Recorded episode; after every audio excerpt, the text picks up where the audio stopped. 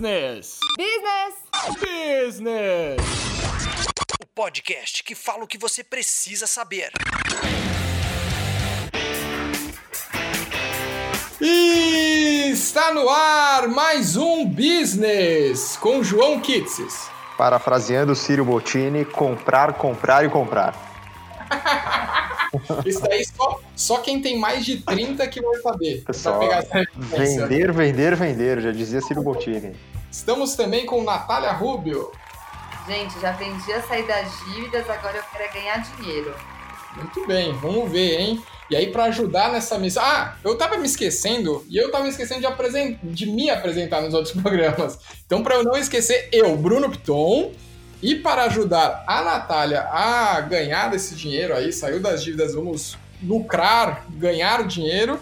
Estamos com os nossos convidados já no quarto programa, eles estão aguentando a gente há quatro programas. Ah, primeiro, Luiz Abdo. Fala galera, segurança e dinheiro na conta, hein? Isso aí. E o da balada que não deixava você entrar porque você não era VIP. Agora vai ser. E Eu- Estamos também com o Henrique Chan. Fala pessoal, me segue lá, arroba PF do Chan. O PF do Chan, cuidado para não ser processado, que tem uma marca de restaurante famosa aí também, hein, Chan? Perigo isso, hein? Tô com meus advogados abertos já, de olhos abertos com isso. E, e queria dizer que essa mania aí de misturar comida com finanças começou aqui no business, hein? Sim, Verdade. sim. Bom, vamos lá, então, estamos no quarto episódio né, da- dessa nossa série de finanças. Ah, e a gente já vai começar a falar sobre mais um assunto que vocês já viram aí no card.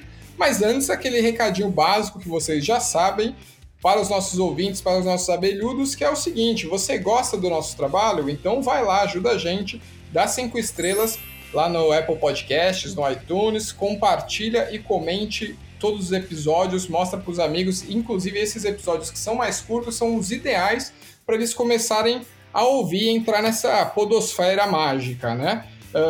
para comentar, vocês já sabem, vai lá no Instagram, arroba Business Podcast. Business se escreve um pouquinho diferente, B-U-Z-Z-I-N-E-S-S.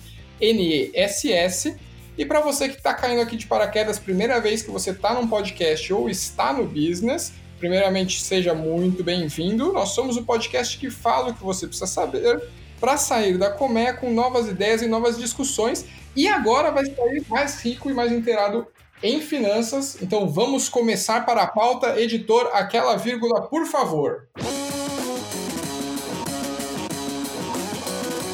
Bom, vocês já aprenderam no terceiro episódio como sair da dívida. Então aqui eu vou jogar aqui pro, pro Chan, rapidinho, Chan, 140 caracteres, um tweet, só para relembrar quais são as nossas priorizações, como a gente sai, né, para a gente conseguir começar daqui para frente um novo rumo. A gente precisa diminuir os gastos, se possível, renegociar as dívidas e manter ou até aumentar os nossos ganhos. E, aí, na hora de renegociar as dívidas, aquela regrinha, né? Começar com o que tem mais juros, né? Um juros mais alto, é isso? E tentar colocar na parcelinha que cabe no bolso, né? Exatamente, esse é o malabarismo aí. Procurar taxas de juros que são menores, mais competitivas, brigar bastante, negociar, procurar outras instituições e gastar bastante tempo com isso aí. Regra número um da vida é nunca entre no cheque especial. Peça o empréstimo, mas não entre no cheque especial. Né? É isso aí, João, muito bem. Essa- Você assistiu bastante a aula aí, hein?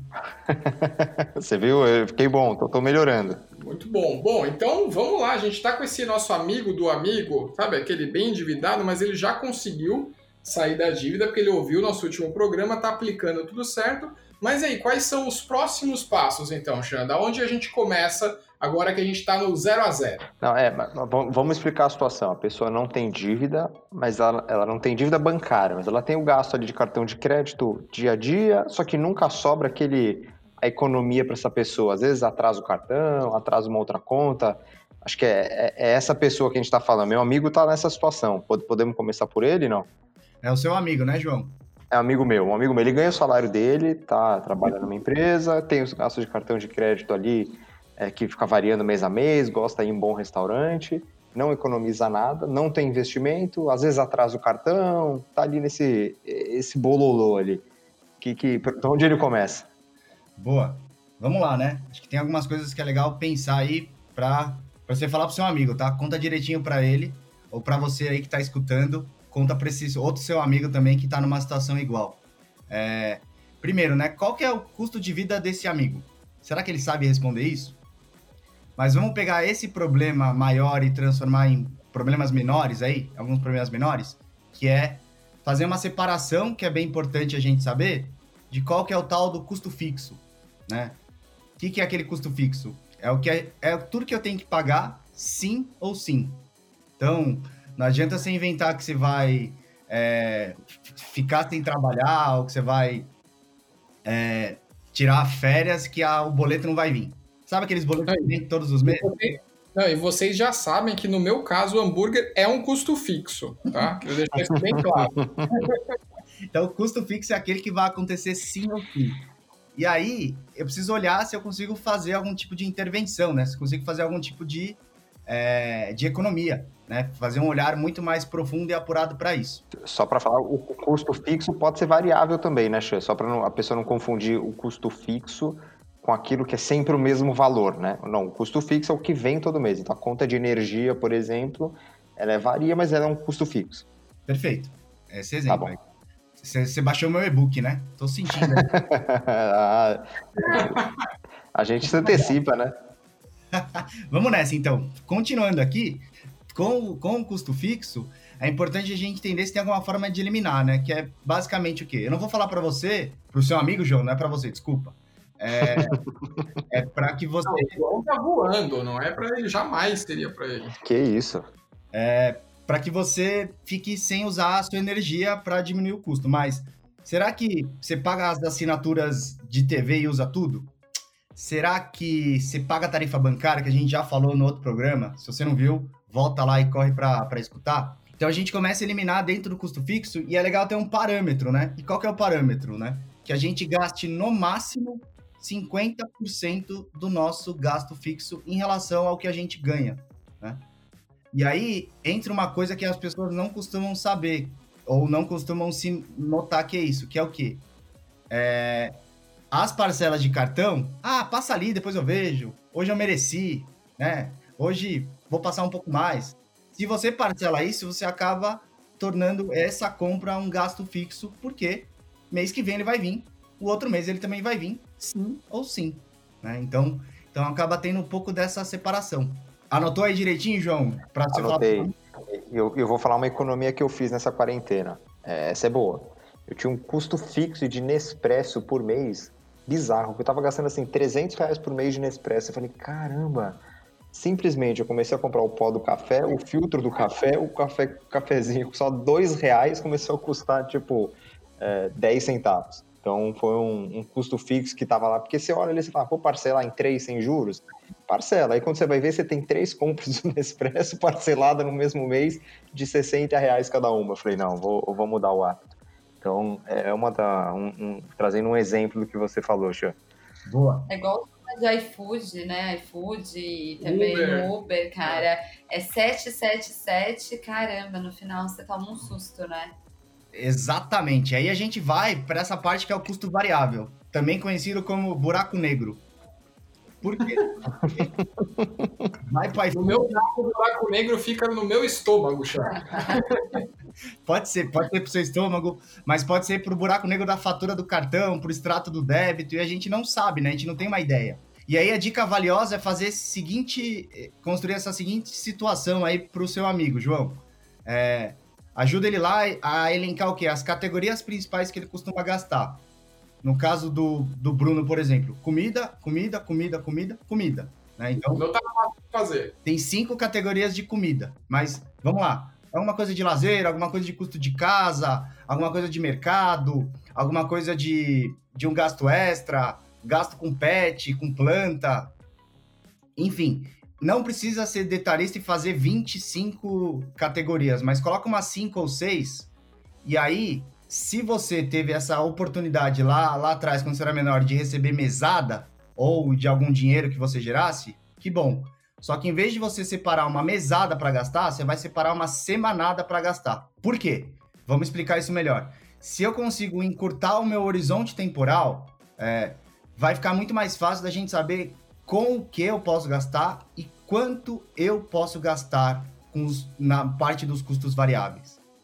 Então, se eu sei que eu posso ter direito a uma vez no delivery, duas vezes no delivery, vai ficar muito mais fácil do que, do que eu simplesmente, ah, hoje é o dia que eu mereci, hoje eu trabalhei muito, hoje eu não consegui, hoje eu não quis gerar louça para eu lavar. Enfim, você vai conseguir saber com esse com essa dica aí que você vai ter um dinheiro específico para um tipo de gasto e um determinado valor. A chance de você fazer isso de perto, que eu quero dizer, entender melhor no sentido de se eu vou conseguir cumprir, ela vai ficar muito mais perto desse, desse, desse valor que, que você estabeleceu do que a gente chutar o balde e não e acompanhar isso por semana, por mês, desculpa. Né? Se a gente uhum. fazer esse, esse, essa apuração de caráter é, semanal, esse certamente esse trabalho vai ficar muito melhor. E aí, para fechar, ah, mas qual que é o percentual que seria adequado? Qual que é o percentual que seria legal? Aí que a gente chega a dizer, então, se que fosse no máximo 30% do nosso custo, nosso gasto variável. Anotou aí, João? Anotei. Então, só, só para a gente dar um exemplo então, completo. Eu paguei todas as minhas contas com 50% do que eu ganho, é, aproximadamente, então é, calcular meu custo de vida com base nisso, pegar os meus custos variáveis, é, categorizar eles e separar um valor mensal, um valor semanal de gasto. Então, ah, eu posso gastar no máximo 500 reais por semana. Então, segunda-feira eu não gastei nada de custo variável. Na terça eu pedi um hambúrguer de 50 reais. Aí eu tiro lá 50 reais e vou acompanhando semana a semana a somatória disso tudo, 70% do valor líquido que eu recebo por mês. Ó, não sei de onde saiu o 70 aí, deve ter um erro lá da produção lá do e-book lá que você leu, hein? 80, desculpa, agora que eu vi, agora fiz a coisa. 80% de tudo que eu gastei. É problema de matemática mesmo, porque 5 mais 3 pro João deu 7. é porque eu sou muito econômico, entendeu? Sim. Bom, o importante é que a gente chegou até aqui já com 80% dos seus ganhos comprometidos, né? 50% com a sua com seus fixos e 30% com variável, certo? Certo. Ótimo. Muito bem, anotou de... Ganhou uma estrelinha aí, Bruno. Já. Então vamos lá. Mas dentro disso, o que a gente não precisa se apegar é com essa rigidez, né? Note que eu falei máximo 50%, máximo 30%, né? Se puder ser menos, certamente vai fazer com que a gente consiga ter um poder de poupança maior, né? Só que também, se a gente entendeu o custo fixo e conseguiu fazer essa faxina aí de regular os gastos, fazer as economias possíveis, se a gente entendeu que os custos variáveis a gente consegue projetar por semana, ter esse olhar mais, mais carinhoso, mais generoso semanalmente para saber com que está gastando na respectiva categoria, as chances são muito, mais, muito maiores de que a gente consiga ter um esforço de poupança maior. Só que esse amigo do João aí, ele tá no 0 a 0 né?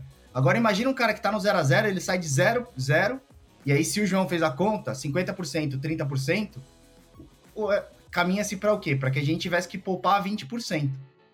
Então, só que se sair do zero para o 20% é um abismo, né? É uma distância uhum. gigantesca.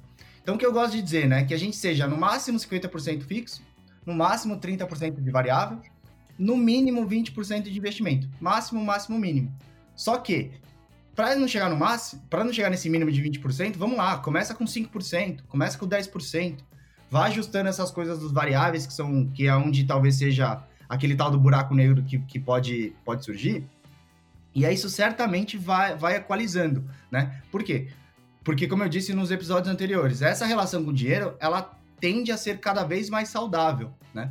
Ela tende com que você faça com que a gente consiga tomar melhores decisões financeiras. Tudo bem até aí? Beleza, eu, entendi, mas voltando, por exemplo, aqui desse, desse meu amigo, é, Abdo, é, a, a, gente entendeu o que precisa fazer, mas como fazer? Acho que a maior dificuldade sempre é, tá bom, eu, eu sei que eu preciso economizar, mas como que eu controlo todos os meus gastos? Como que eu acompanho semanalmente o que, que eu gastei, aonde eu gastei, como eu gastei? Eu acho que essa talvez seja a maior dificuldade das pessoas hoje. Eu acho que o, o Chan explicou brilhantemente, né? Eu acho que tem toda uma teoria que faz muito sentido, né? De como você pode é, reservar e classificar todos os seus gastos mas eu acho que tem que deixar bem claro para as pessoas, até para evitar uma certa ansiedade, né, que as pessoas sentem, uma certa é, é, é uma humildade de começar do, do começo mesmo, né? De você ter, assim, eu, hoje eu não tenho controle, então eu preciso começar a fazer o controle a partir de agora. Porque essa fórmula, né, o que ele falou, tem uma certa flexibilidade. E cada pessoa tem um jeito diferente de fazer os controles. É, mas o importante é que você faça esse controle, que você comece a esboçar. Você pode ter um caderno, se você sente, se você gosta de escrever. Você tem hoje muitas planilhas, né, que, que estão disponíveis hoje na, na internet, a própria B3 disponibiliza é, planilhas ali. Se você dá, conversar um pouquinho com o senhor Google ali, você, você acha muitas coisas e muitos aplicativos bacanas tem também. Eu não vou falar o nome de nenhum porque eu não vou fazer jabá e se quiser que fale nome, paga nós, né? Mas Exatamente. o. Já pegou o espírito de como ganhar dinheiro, né?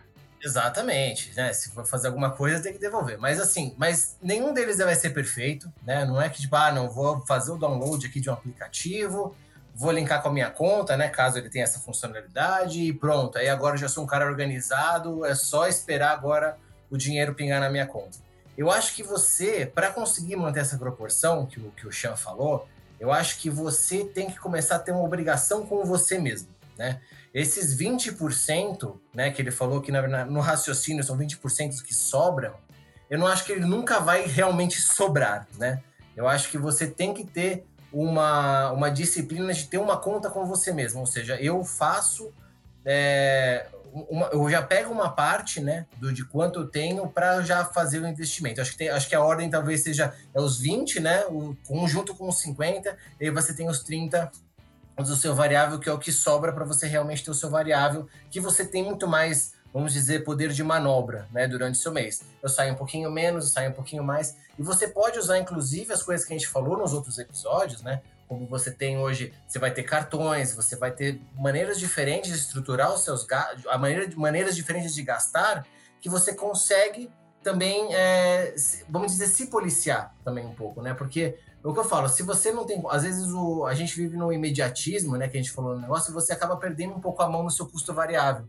Então, às vezes, será que, será que cartão de crédito é uma coisa que você tem maturidade para usar, né? É, como você falou, né? Às vezes você vai lá, pô, eu gosto muito de café, vou fazer cinco, várias compras, né? Gosto de pedir iFood, né? Quarentena, ansiedade, quero me recompensar de alguma maneira. É muito difícil, né? Você às vezes se comprar se você sabe que tem o dinheiro. Se você já reservou a parte, se já fez vamos dizer, a parte que você deixaria para poupar, né? Que, é uma coisa que a gente sempre fala, não importa o quanto você ganha, importa quanto você poupa. Mas assim, como a gente vai poupar e como fazer, a gente vai falar no próximo episódio né? Que eu acho que é aí que a gente consegue dar exemplos de como a gente pode poupar de uma maneira estru estruturada é, para alcançar o que você quer. É, eu ouvi uma vez, eu não lembro quem que estava falando, que considerava, eu achei muito interessante, considerava o valor é, de que você sobraria para investimentos como um custo fixo da sua vida. Então, assim como você coloca é, carro, é, carro não, é aluguel, luz, internet, condomínio, investimento. Então, o investimento, o valor por mês, pelo um mínimo valor por mês, entraria na sua planilha de custo fixo, para você nunca é, esquecer de que ele existe e ele precisa acontecer mês a mês. Eu acho que é, é talvez seja um modelo mental interessante, né? para você nem considerar que não vai sobrar. Tem que sobrar, inclusive para investir. Acho que é, é um caminho no que dá para que dá para dizer, né? Tem que é o, um conceito da economia comportamental, né? Que é um conceito de fricção. E aí vamos traduzir do economês do financeiro o que significa isso. Se eu puder facilitar todos os caminhos possíveis para que a gente consiga poupar e a gente substituir o sobrar por poupar, e aí se eu quiser entender como exemplo de criar o boleto do investimento, o boleto da aposentadoria, o boleto da viagem, o boleto da reserva de segurança, ótimo, vamos nessa. É um caminho. E aí, no caminho lá de gastar, eu vou criar essas barreirinhas que a gente traduziu ali, né? O teto de gastos, a semanada. E aí a gente consegue finalizar isso com um mantra, né? Então, eu vou primeiro ganhar, que eu preciso trabalhar, preciso fazer renda. Eu vou pagar os boletos, que eles querem sim ou sim, eles vão vir todo mês. Eu vou poupar, eu vou investir, ou eu vou pagar o boleto do meu investimento, para que depois eu consiga gastar, né? Para que depois eu consiga usufruir do, do, do, salário que, que me sobrou, né? Porque eu já estou separando com, com essa questão de prioridade, com essa questão do que eu reservei, do que eu separei para o que eu quero realizar. Bom, então é isso. O Luiz aí já deu o spoiler do próximo programa, Então a gente vai aprender direitinho como é que a gente faz essa organização para fazer de fato os investimentos. É, mais uma vez a gente agradece ao Luiz e ao Chan que ficaram com a gente há, quatro programas. Daqui a pouco vamos para o quinto, se tudo der certo e se eles aguentarem a gente até lá. Uh, e mais uma vez, não esqueça, se você está curtindo essa série nova mais curtinha, vai lá no Instagram, fala com a gente. Se você não está curtindo, não precisa falar, tá? A gente não gosta de receber críticas. É, mas de qualquer forma, compartilhe com todos os seus amigos, que nem o João vai fazer. É isso? Muito bem, até o próximo episódio e tchau!